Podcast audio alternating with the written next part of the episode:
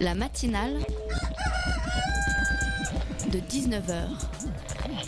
Et bah, c'est une émission qui parle de société, politique, euh, Culture alternative. On va aussi parler de sport, euh, de gens dans la rue. et l'actualité en règle générale. On va peut-être parler des corbeilles à On va linge pas s'ennuyer. en osier d'Auvergne. voilà, il y aura, y aura des invités. Sociologues, des invités chercheurs. Les invités ne diront que des choses intelligentes.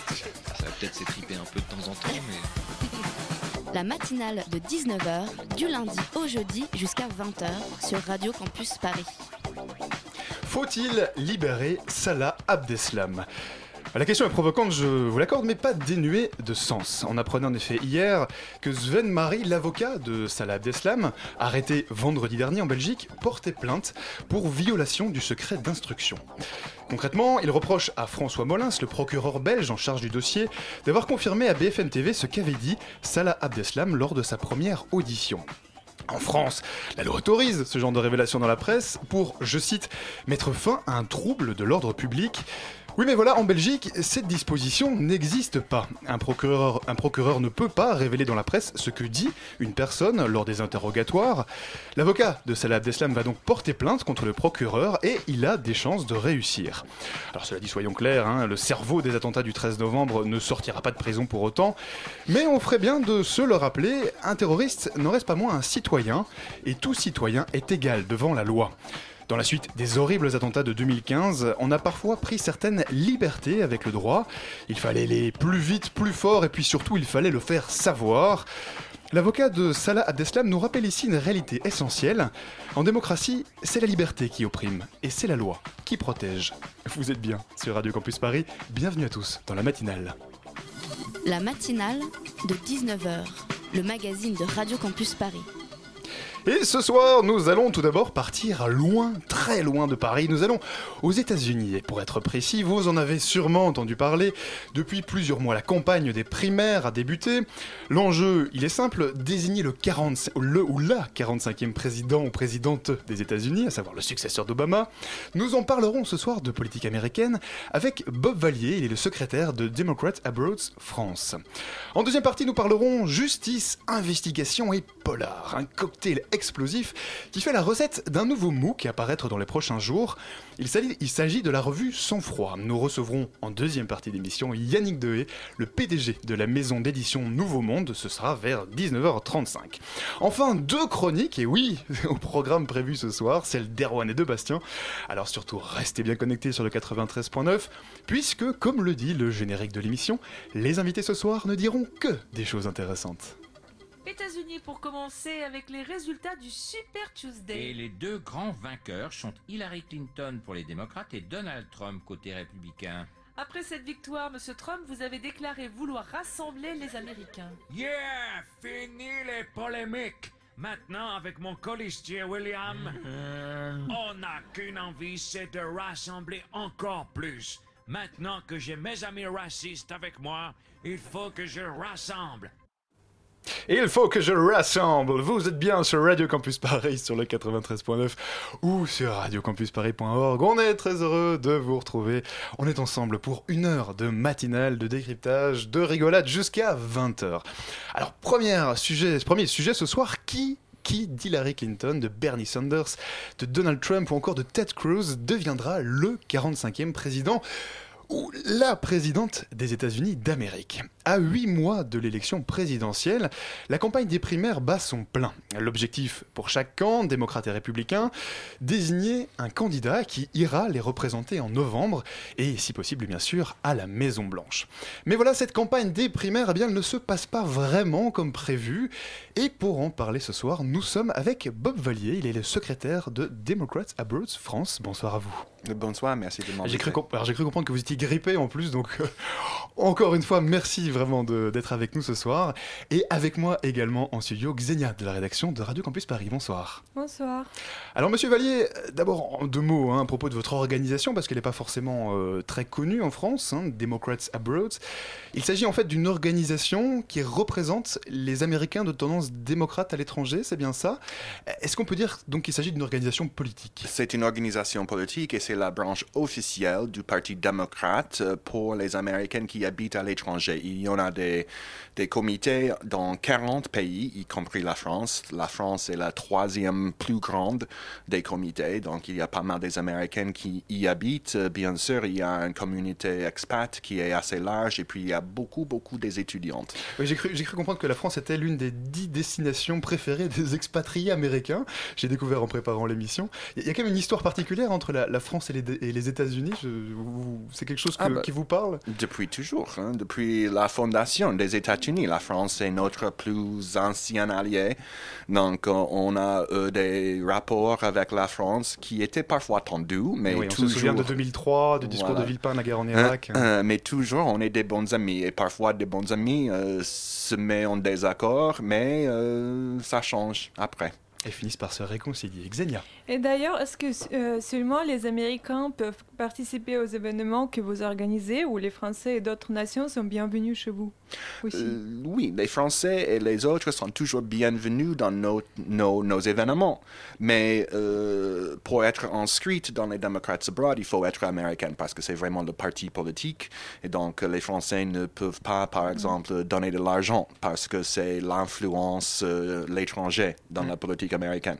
Donc, on invite toujours les Français et les autres dans nos événements, à part le vote, le scrutin, et aussi euh, quelques trucs officiaux, officieuses.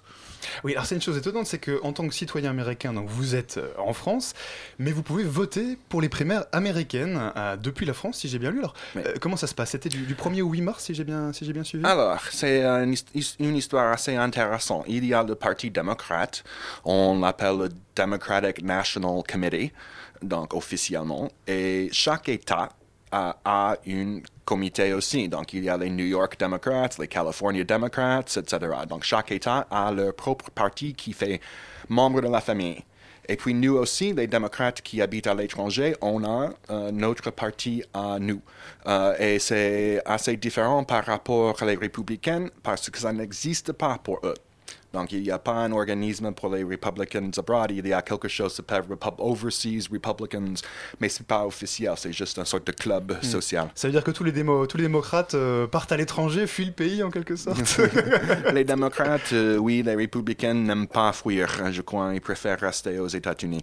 Mais on n'a pas fui vraiment. On habite ici et euh, ailleurs pour plein de raisons différentes. Il y a les étudiants qui font les études, il y a des, des, des personnes qui se sont mariées avec un étranger, il y a le corps diplomatique, il y a les militaires, et il y a des gens, euh, simples gens comme moi, qui n'ont aucune idée de ce qu'ils font ici. Mhm, Il y a environ 100 000 euh, Américains en France, hein, si j'ai bien, d'après les, les chiffres que j'ai pu voir, même si évidemment ce n'est pas un chiffre officiel. Xenia. Est-ce que vous avez des chiffres du coup euh, Combien d'Américains vivent en France et combien de membres avez-vous?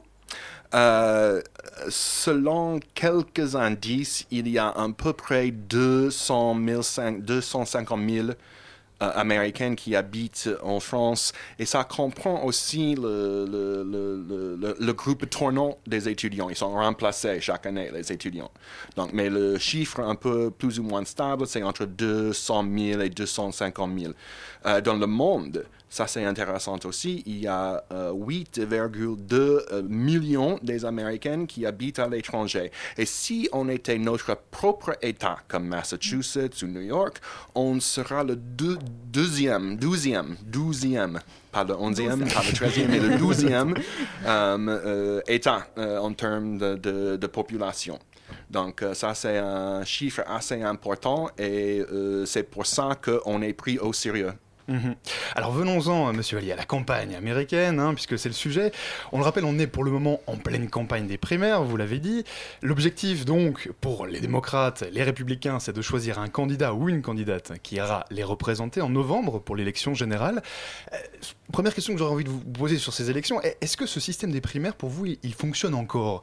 On entend souvent des critiques sur ce système, qu'il est trop long, qu'il est trop coûteux, qu'il bloque la politique américaine. Pour vous, ce système, il a encore un sens aujourd'hui? Ouais, bah, c'est vrai que c'est un peu lourd parce qu'on commence maintenant la campagne présidentielle il y a, avec deux ans d'avance. C'est un peu hallucinant. Um, et puis les primaires euh, s'étendent de janvier jusqu'à juin dans l'année de l'élection. C'est six mois de non-stop election. Euh, c'est un peu fatigant pour les candidats, pour les Américains. On perd l'intérêt après un certain moment. Donc, il y a quelques mouvements aux États-Unis pour essayer d'avoir une journée nationale de primaire. Mhm. Euh, il y a d'autres propos pour la réforme, mais c'est la tradition. La- euh, Iowa est toujours le premier État à voter. Je ne sais pas pourquoi, mais c'est Oui, depuis jamais que c'est le premier État à voter. Alors que c'est un état minuscule en fait en termes de. Oui, mais vous dites c'est la tradition. Xenia. Et maintenant, il y a deux candidats du Parti démocrate, donc c'est Hillary Clinton et Bernie Sanders. Et je voudrais bien savoir, ou aussi euh, nos écouteurs, euh, quand euh, on saura qui va représenter le parti présidentiel en novembre 2016 di- définitivement? Vous avez une préférence entre les, les deux candidats? Euh, j'ai un- officiellement, en tant que secrétaire, je suis neutre. mais euh, j'ai un, un appréci- huge appréciation pour Bernie Sanders. J'apprécie beaucoup aussi Hillary Clinton. Elle est très, très douée, elle est très, très euh, préparée. Elle va être une très bonne présidente si elle est la nominée. Mais mathématiquement, il est impossible qu'elle peut avoir la nomination avant, avant le, le 5 juin. C'est la date de le, le primaire de Californie. C'est très gros. Um, entre maintenant et là, il y a une dizaine, douzaine des, des, des primaires qui restent. Mhm. Bernie est bien positionné pour gagner quelques-uns, mais selon la courbe mathématique, là, euh, on n'aura pas une nominée avant le 5 juin. Mhm. Parce que, alors, vu depuis la France, hein, on a entendu plusieurs politiques, comme par exemple Cécile Duflot, euh, comparer Bernie Sanders à Barack Obama en 2008, euh, en disant, à l'époque, en 2008, eh bien, Obama, personne n'y croyait. Euh, alors, est-ce que vous pensez que Bernie Sanders et Obama sont comparables à certains points de vue? Euh, ou- oui, mais plutôt non. Euh, C'est une réponse euh, tout à fait française. ça. Euh, donc, oui, il est dans quelque façon, avec son discours sur la justice économique et sociale, il est dans la tradition, dans la suite d'Obama. Mais d'autre part, même s'il est lui-même très charismatique, il n'est pas Obama au niveau, par exemple, des discours. Donc, um, Bernie me a- souviens du Yes Weekend, enfin, il y a Phil de Burn. voilà, ça c'est un hashtag, mais euh, pour ses discours, il, il n'a pas le même euh, type de, de discours planant que Obama. Donc, il, est très inspirant euh, dans sa façon, mais c'est pas la même façon qu'Obama. Donc, il y a beaucoup de, la génération Obama qui sont jeunes d'abord, moins de 30 ans, qui euh, sont très attachés à Bernie. Et c'est cette groupe-là, les jeunes, les étudiants, qui, dans quelque façon, conduit son réussite. Il gagne énormément euh, dans les, gammes d'âge entre 18 et disons euh, 35. Mhm. Hillary, par contre, elle est beaucoup plus euh, populaire avec euh, ceux d'un certain âge. On va continuer à parler de cette élection américaine avec vous, euh, Bob Vallier, juste après une petite pause musicale. La matinale de 19h, le magazine de Radio Campus Paris.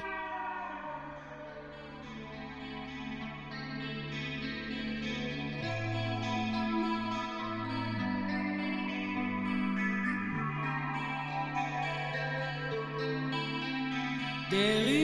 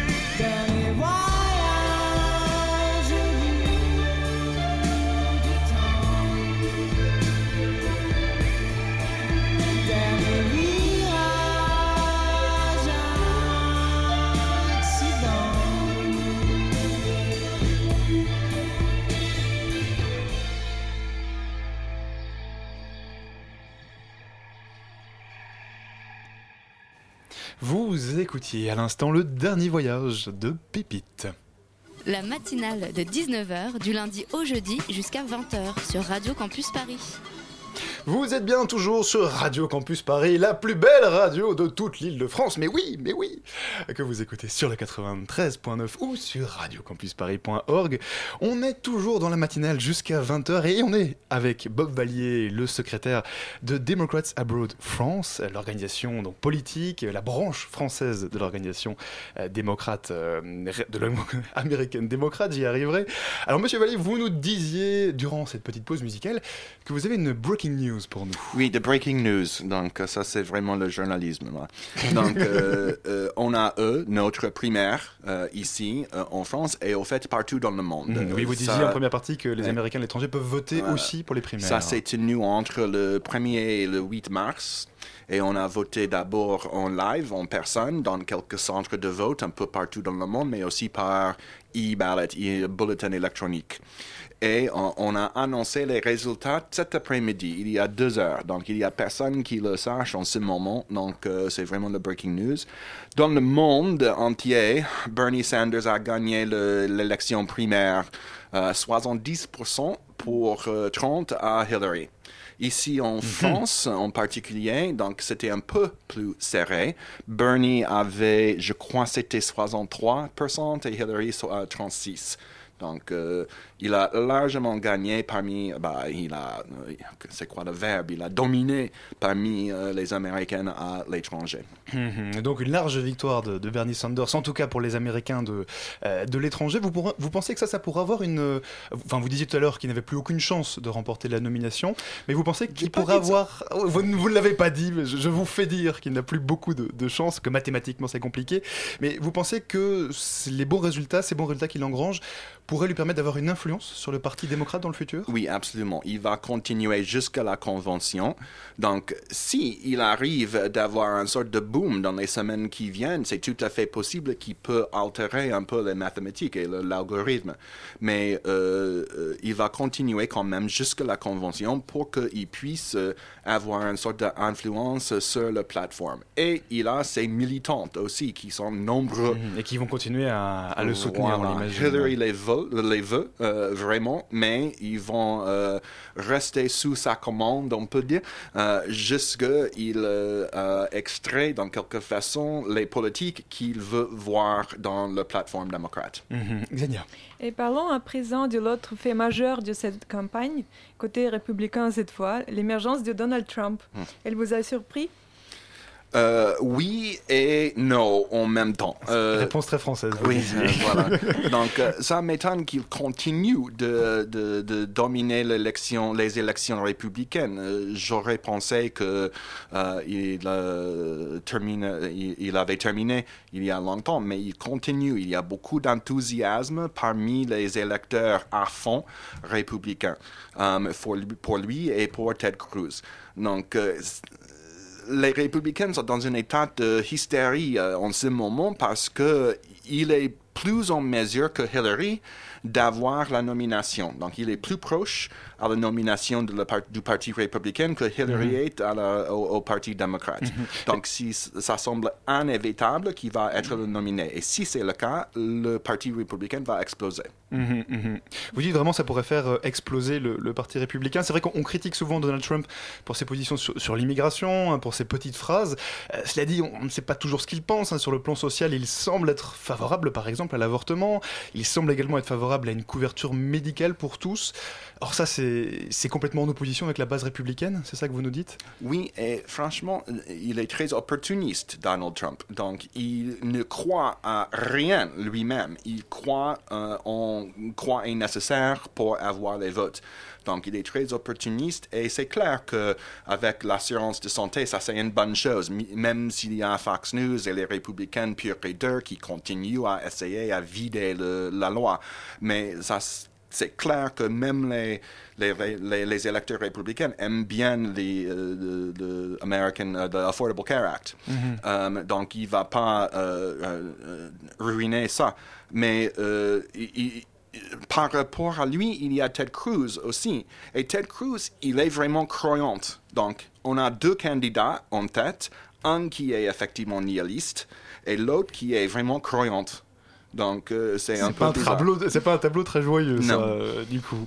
Alors, cela dit, on a vu beaucoup de très bons candidats républicains, enfin, en tout cas, d'un point de vue républicain, bien sûr. Je pense par exemple à Jeb Bush ou bien à Chris Christie. Euh, des candidats qui ont abandonné, faute de ce qui se dit d'avoir pris Donald Trump au, sérieux. Euh, alors, ce que je voudrais vous demander, c'est le succès de Trump, est-ce que c'est pas surtout l'échec des autres candidats?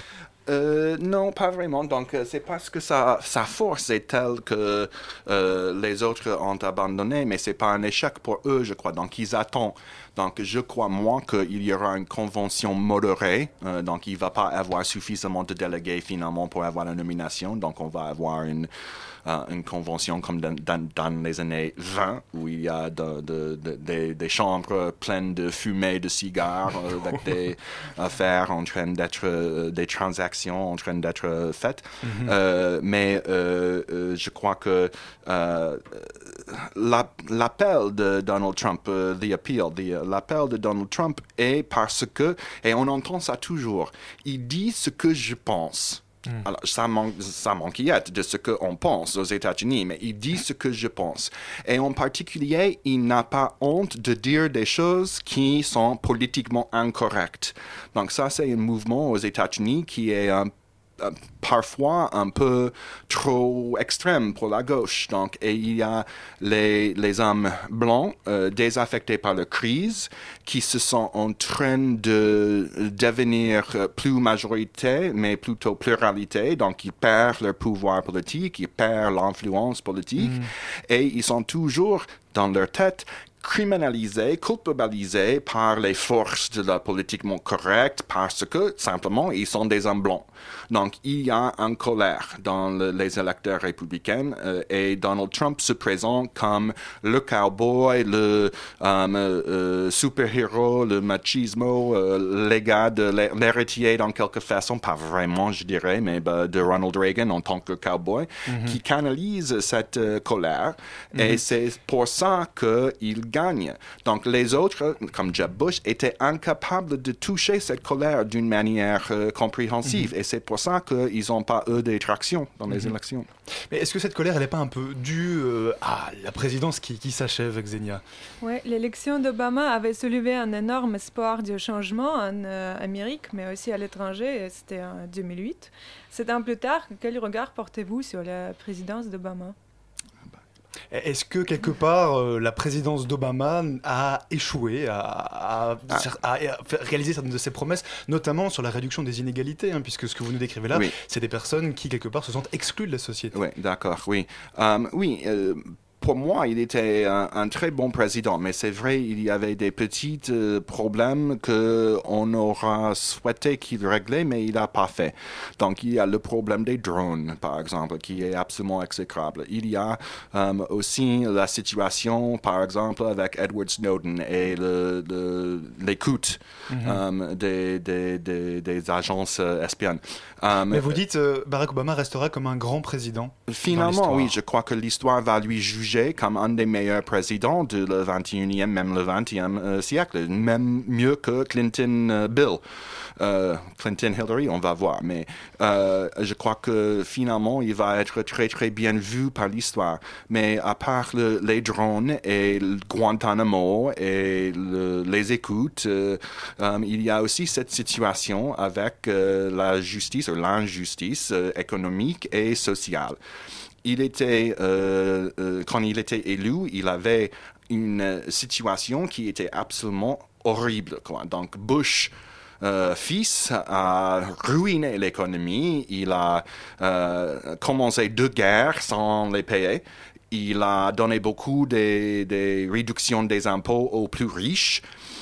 et plein d'autres choses. Donc l'économie était, dans, était déchirée. Donc il a beaucoup, beaucoup, beaucoup fait pour euh, régler ça, normaliser ça, mais c'est pas encore terminé. Mhm.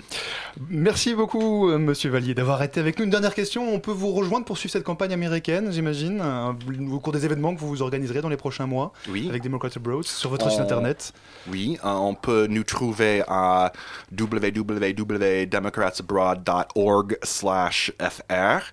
Et aussi demain soir, il y a une fête victoire pour Bernie Sanders euh, à Padelou, qui est un petit bar juste à côté de Cirque d'hiver. Et bien voilà, pour ceux qui veulent sentir l'effet Bernie, on vous invite à bien sûr à vous rejoindre. Merci beaucoup Bob Vallier, secrétaire de Democrats Abroad, d'être venu nous parler ce soir. La matinale de 19h, du lundi au jeudi jusqu'à 20h sur Radio Campus Paris.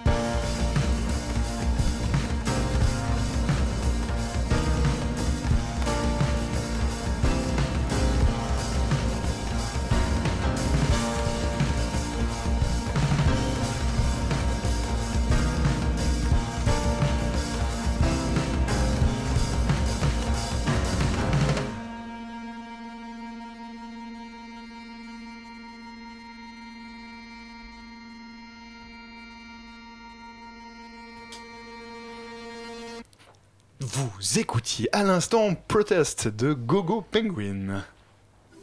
La matinale de 19h sur Radio Campus Paris. Il est grand, il est beau, il est fort et il vient d'entrer dans ce studio. Tout le monde s'est arrêté, tout le monde le regarde. Bastien, bonsoir. Bonsoir Alban, bonsoir à tous. Tu viens de nous rejoindre pour une chronique cinéma, et plus précisément une chronique cinéma documentaire, si j'ai bien compris. Eh bien oui, le film que je suis allé voir s'appelle Moissaron Mitli, de la réalisatrice syrienne Ala Al-Abdallah. Il est actuellement sélectionné dans la catégorie compétition internationale du Festival Cinéma du Réel, qui se déroule du 28 au 27 mars à Beaubourg. Alors de quoi parle ce film exactement? Alors le film tourne autour de la figure de Farouk Mardam Bey, éditeur syrien engagé et exilé en France depuis 50 ans. Mais il ne s'agit pas ici d'un film sur Farouk, qui fait figure ici de passeur entre l'Europe et le Moyen-Orient. Il s'agit d'un film sur la Syrie, et plus précisément sur le peuple syrien. On écoute la réalisatrice. Trouvé qu'on a besoin de, montrer autre chose, de ne pas rester sur les images de la télé euh, qui est souvent violente. Donc j'ai pensé qu'il faut qu'on s'installe et qu'on écoute et qu'on réfléchisse et puis après on réagit.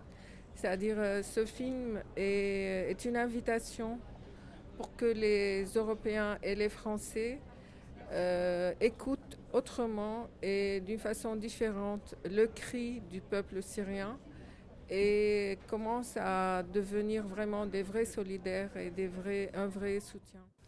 Le but ici est de faire un film pour parler de la Syrie et d'apporter au public européen un regard différent. Et c'est ce qui m'a attiré dans ce film, car trop souvent, la situation syrienne est traitée au travers des différentes vagues de réfugiés, des bombardements ou des évolutions sur le terrain militaire. Et bien souvent, on oublie qu'en Syrie, depuis maintenant 5 ans, il y a une population qui lutte pour ses droits, pour plus de liberté et pour plus de démocratie. Euh, société civile, civile syrienne et la résistance euh, du peuple syrien euh, n'est pas en retrait. Il est toujours et il existe et il n'a pas reculé. C'est le regard, c'est les médias qui font des filtres et qui, qui décident où mettre la lumière et où ne pas mettre de lumière. Et comme ça, le, la résistance du peuple syrien est masquée. Et nous, les Syriens, on sait que ça continue. Et l'épreuve, c'est la semaine dernière, juste quand il y a eu même pas 24 heures d'arrêt, de, de bombardement de missiles russes ou des, des barils du régime syrien. Euh, les gens, ils sont sortis dans la rue de nouveau, comme si c'était hier, euh, sans, euh, sans voir qu'il y a 5 ans de morts et de destruction. Ils sont de nouveau sortis avec les drapeaux verts pour dire, voilà, on continue à réclamer notre liberté et notre dignité malgré notre douleur et malgré notre souffrance. Et malgré les cinq ans de silence autour de nous, on continue à crier. Et on entendait à l'instant la réalisatrice syrienne Ala Al-Abdallah, hein, qui, parlait donc de son film La situation en Syrie. Alors, dit Bastien, c'est un documentaire sur la Syrie, euh, mais qui se passe en France. Alors, comment est-ce qu'il se présente, ce film, exactement? Eh bien, pendant le documentaire, on suit Farouk, tout simplement dans son appartement, en train de préparer un repas. Ce moment de préparation culinaire apparaît alors comme un épisode de la vie quotidienne des plus banales. De la même façon que l'on sort des grandes considérations politico-stratégiques, la préparation des légumes est l'occasion de récits plus personnels. La grande variété des plats cuisinés est à l'image de la société syrienne, riche et multiculturelle. Pendant toute la durée du documentaire, on aperçoit aussi l'équipe du film en train de préparer les décors et les installations pour le tournage. C'est volontaire ça C'est eh bien oui, c'est une volonté de la réalisatrice de montrer les êtres humains derrière le travail, de partager avec les spectateurs ces moments de partage qui s'expriment ici. Et alors ces moments de partage, euh, tu as pu en vivre un à la fin de la séance, c'est bien ça? C'est eh bien, du oui. cinéma interactif en quelque sorte. Exactement. À la fin de la séance était organisé un petit débat. Nous avons eu l'occasion d'échanger avec la réalisatrice Ala Al-Abdallah, mais aussi avec Farouk Mardam Bey, présent pour l'occasion. Il a partagé avec nous sa vision à la fois large et clairvoyante de la situation en Syrie. Pendant son intervention, il a beaucoup insisté sur la volonté d'une majorité de Syriens, celle d'être libre et de vivre dans un pays démocratique. Mmh. Ça peut paraître évident dit comme ça, mais pris dans les flots des luttes entre grandes l'impuissance des réfugiés et du terrorisme. On a souvent tendance à l'oublier. Et on l'imagine, hein. et bien sûr, on a une pensée pour euh, euh, tous les Syriens, et certains, en tout cas, enfin, plusieurs jeunes Syriens étaient passés dans notre studio il y a quelques semaines. Alors, Bastien, comment est-ce qu'on peut voir ce film Dis-moi? Eh bien, le film est encore visible une dernière fois dans le cadre du festival. Ce sera le mercredi 23 mars à 13h dans la petite salle de Beaubourg. Une occasion rare de découvrir non pas la, la Syrie de Bachar el-Assad, mais la Syrie tout simplement. Eh bien, merci beaucoup, Bastien. On mettra bien sûr toutes les infos sur le film dans notre podcast sur radiocampusparis.org. La matinale de 19h, le magazine de Radio Campus Paris. Du lundi au jeudi jusqu'à 20h. Vous écoutez toujours la matinale de 19h, il est 19h39 et 13 secondes, très exactement, sur l'horloge électronique en face de moi. On est ensemble jusqu'à 20h et on va à présent changer totalement d'ambiance, puisqu'il va être question de polar dans un instant. Alors, Sans froid, c'est le nom d'une nouvelle revue qui débarque tout bientôt dans les librairies, avec trois mots-clés exactement, justice, investigation et Alors pour nous parler de ce cocktail explosif, on reçoit ce soir Yannick Dehé, le PDG de la maison d'édition Nouveau Monde. Bonsoir à vous. Bonsoir. Avec moi également en studio, Maureen de la rédaction de Radio Campus Paris. Salut Maureen. Bonsoir. Alors, Yannick Vanet, monsieur, moi, monsieur, j'y arriverai, monsieur. Ne vous troublez pas. vous avez votre voix de polar, vous me faites peur. Votre maison d'édition, j'y arriverai, Nouveau Monde, est spécialisée, hein, sauf erreur, dans l'histoire, l'investigation, les services secrets. Comment est-ce que vous êtes arrivé à l'idée d'une revue sur le polar? Alors, c'est une revue euh, à la fois sur le polar, mais aussi sur un certain nombre d'histoires vraies, euh, racontées par des journalistes, mais des journalistes euh, qui, à l'image des, meilleurs romanciers, ont également envie de soigner l'écriture.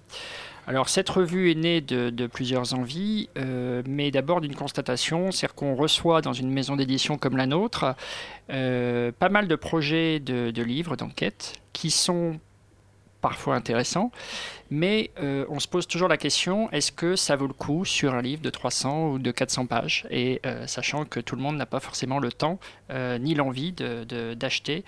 Et donc, on se dit qu'il fallait un format intermédiaire entre l'article de, de, magazine, forcément toujours très court, 2 pages, 3 pages, et puis la longueur du livre. Et donc, forcément, on pense à ces revues, ces, ces MOOC, ces MacBook, comme on, comme on les appelle en bon franglais, qui permettent de développer sur 15 euh, pages, 20 pages, euh, un sujet d'enquête. Mhm. Alors, votre revue, donc, elle sort le 24 mars prochain dans toutes les bonnes librairies. Et sur la première une, hein, je, l'ai avec moi, on voit un avocat qui est en toge et qui reçoit une liasse de billets de banque derrière son dos. À votre revue, ça va aussi être de l'investigation journalistique alors? Alors, je suis pas tout à fait d'accord. On lui tend une liasse de billets et il la regarde avec un air. Euh, euh, probablement un peu tenté, également un petit peu hagard aussi, euh, peut-être un peu fatigué, peut-être euh, un peu craintif. Donc toutes les interprétations sont possibles à mon avis dans ce dessin. Mhm. donc, évidemment, à voir hein, pour essayer de deviner son intention. Alors, Maureen, j'ai cru comprendre que tu t'étais plongée dans cette revue, tu l'as parcourue, et tu as des questions pour notre invité. Oui, euh, effectivement, j'ai lu ça euh, ce week-end avec euh, beaucoup, beaucoup d'attention, et j'ai remarqué que donc, votre premier numéro, il accordait une place vraiment particulière à des affaires qui sont peu connues et souvent assez complexes, qui, à mon sens, exigent un peu de, connaissances préalables. Du coup, je me demandais à quel public vous souhaitez vraiment vous, vous adresser avec cette revue. On, espère que chacune des affaires qui sont couvertes, euh, d'abord effectivement sont peu connues des lecteurs, parce que sinon, à quoi bon une mm. nouvelle revue? Euh, Donc a priori, on a l'ambition d'apporter à nos lecteurs euh, de l'information, sinon sur des sujets totalement méconnus, en tout cas de leur apprendre des choses, ça c'est certain.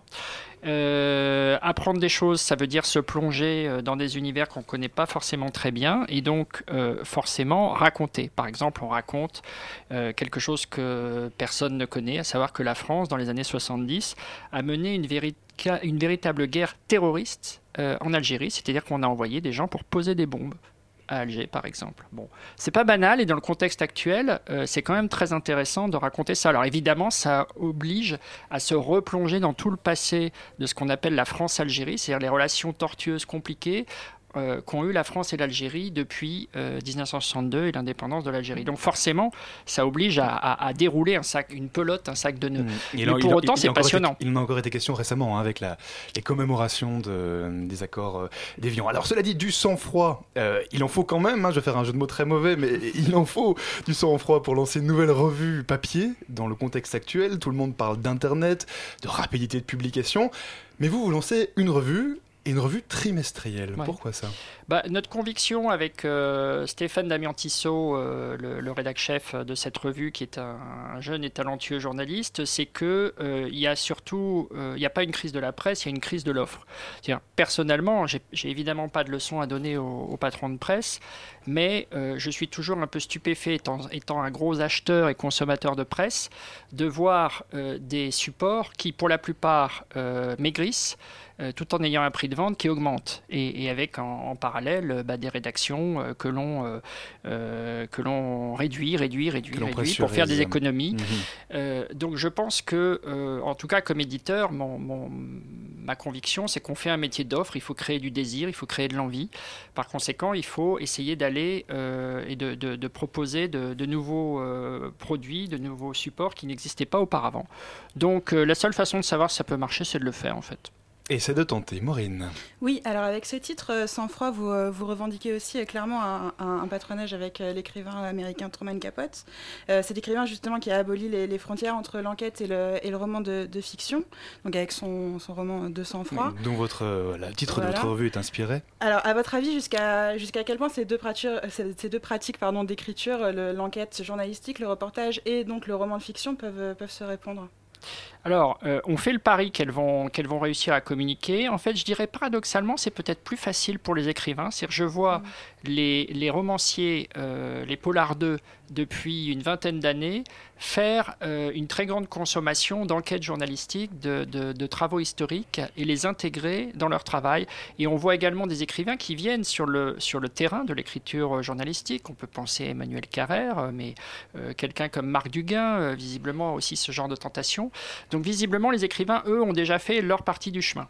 Alors de l'autre côté, euh, les journalistes, mon sentiment, c'est qu'aujourd'hui, ils ont euh, ils ont encore du chemin à faire, mais un certain nombre d'entre eux ont pris conscience de, je dirais, euh, d'un certain désabusement du public pour de l'information un peu trop formatée, écrite vite et aussitôt oubliée. Et donc, ils sont un certain nombre aujourd'hui à revendiquer cette, cette volonté d'écrire et de- d'écrire, de, composer, de, de travailler leur style.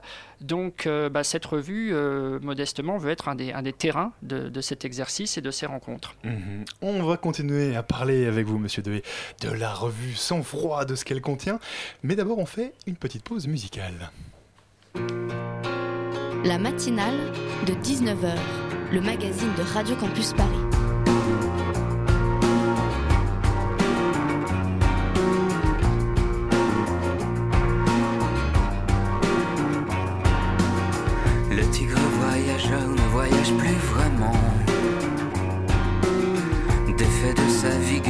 Force d'antan. Quand il suivait la nuit, invisible et serein. Solitaire et sans bruit, son mystérieux chemin.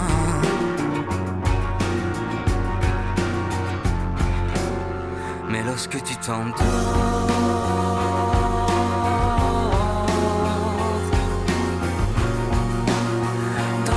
qui t'étreint.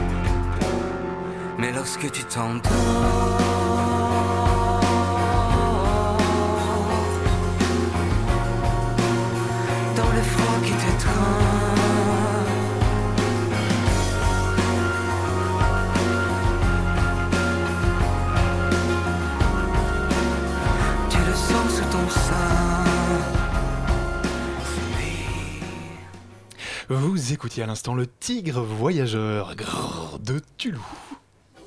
La matinale de 19h.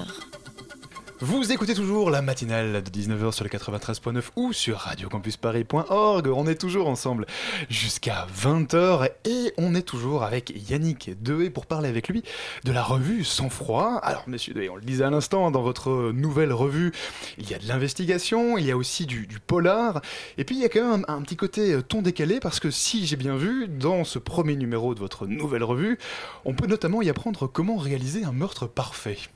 Est-ce que vous savez nous expliquer ça? Ah, je vais certainement pas vous, vous, vous apprendre à, vous apprendre à réaliser un meurtre parfait. J'ai, il faut que je puisse sortir d'ici libre et continuer à publier la revue. Non, mais personne ne euh, nous écoute. euh. on est juste dans ah, mais c'est pas ce qu'on m'avait dit quand on m'a appelé pour me faire venir. On m'a dit qu'il y avait plein de gens à l'écoute, sinon je serais pas venu. Non, non, on a plein d'auditeurs à l'écoute, mais il y a aussi, un, un- cela dit, un, un ton décalé dans votre, dans votre revue. C'est Bah, assumé ou bien? L'idée est que on peut euh, traiter euh, sérieusement de sujets euh, plus ou moins sérieux, mais on n'est pas pour autant obligé d'être euh, sinistre. Et, et- et a priori, on veut s'adresser à un public extrêmement large et, et à toutes les générations. Donc, euh, sans pour autant être familier, euh, rien n'interdit une certaine dose euh, d'irrévérence, d'ironie, euh, ou également de s'intéresser à des nouvelles euh, un petit peu décalées. C'est-à-dire qu'il y aura dans les, dans les, on va, on va pas parler des, des- des numéros 2, 3, 4, mais enfin il y aura des, des choses assez surprenantes qu'on qu'on n'attendrait pas a priori en ayant vu uniquement le numéro 1. Un peu de teasing, Maureen. Oui, alors quand on regarde en fait le sommaire hein, de la revue, on a vraiment l'impression que, le fait divers qui est plutôt à la marge en fait dans, l'ensemble euh, de ce premier numéro fait en fait la jonction entre la partie vraiment enquête, journalisme et la partie qui est plutôt réservée au polar et à la fiction et ce d'une assez belle façon puisque vous revenez un peu en détail sur le premier scandale qui a, qui a secoué euh, Hollywood. Je m'interroge sur euh, cette façon d'organiser les choses. Est-ce que c'est pour vous une façon de montrer que le fait divers est plus un réservoir à fiction qu'un réservoir à enquête? Bah, le fait divers est clairement les deux. Euh, notre intention, c'était de ne pas nous positionner euh, de manière centrale sur le fait divers parce qu'on s'intéresse au crime sous toutes ses formes. Et euh, il me semble aujourd'hui que bon, il y, a des- aspects du crime qui sont extrêmement bien connus, des aspects mafieux par exemple, et puis il y a des aspects qui sont finalement assez peu connus, notamment tout ce qui est euh, financier. Euh, c'est pour ça, par exemple, qu'on a consacré le dossier du premier numéro euh, aux avocats d'affaires, euh, euh, à des pratiques qui peuvent être parfois, chez une minorité d'entre eux, on est, bien d'accord, qui peuvent être parfois euh, euh, borderline, euh, que ce soit du blanchiment, euh, de, la, de la fraude fiscale, des choses comme ça. Donc euh, là-dedans, le fait divers a, son, a sa raison d'être, mais il n'est pas Mhm. euh, central et il va nous intéresser quand il a une dimension sociale ou mythique, c'est-à-dire qu'il va nous apprendre quelque chose sur la société qu'il a euh, produit ou accueilli. Mais, mais, ju- mais justement, est-ce que c'est pas d'une certaine façon, entre autres, le traitement médiatique d'un fait divers qui révèle sa valeur sociale ou sa valeur Bien euh, sûr, mais justement, euh, ce qu'on apprend finalement de cette affaire Fatty Arbuckle, c'est-à-dire ce grand rival euh, de Charlie Chaplin dans le cinéma muet euh, du début du siècle, c'est que certes, c'était un garçon euh, qui avait certainement une vie assez dissolue, mais euh, c'est quelqu'un qui n'était sans doute pas coupable de ce, dont on l'a accusé et dont la carrière a été brisée par les médias d'une manière particulièrement violente. Donc ce qui est intéressant dans cette histoire, au-delà de toutes les péripéties, c'est, de voir comment ce système médiatique dont on dit qu'il est assez moderne, récent, qu'il est lié au web, à l'internet, etc., l'hystérie aujourd'hui de la concurrence des médias, en fait pas du tout. Il existe déjà euh, dans le premier tiers du XXe siècle aux États-Unis. Alors, euh, il y a une troisième partie sur laquelle j'aimerais encore euh, de votre revue, un troisième thème euh, que j'aimerais euh, évoquer avec vous, c'est le polar. Le Mhm. polar, c'est un genre littéraire qui ne date pas d'hier, on est d'accord.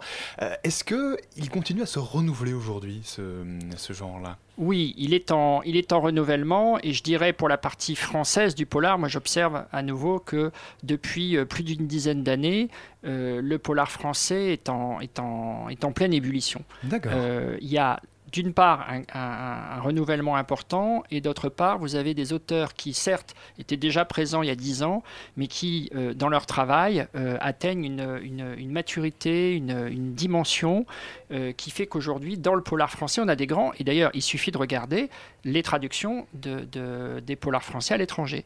C'est quelque chose qui est en plein essor. Vous trouvez aujourd'hui en, an- en anglais euh, plus d'une plus d'une quinzaine de, de grands noms du polar français, ce qui n'était pas le cas il y a dix ans. Mhm. Maureen. Oui, euh, alors euh, justement dans ce, dans ce premier numéro, il y a trois auteurs hein, de polar qui sont mis à l'honneur. Et on a euh, R.J. Ellery, euh, Franck Tillier et DOA ou DOA. DOA, D- tout simplement, c'est un français. Pardon, anglicisme. Euh, pourquoi ces auteurs?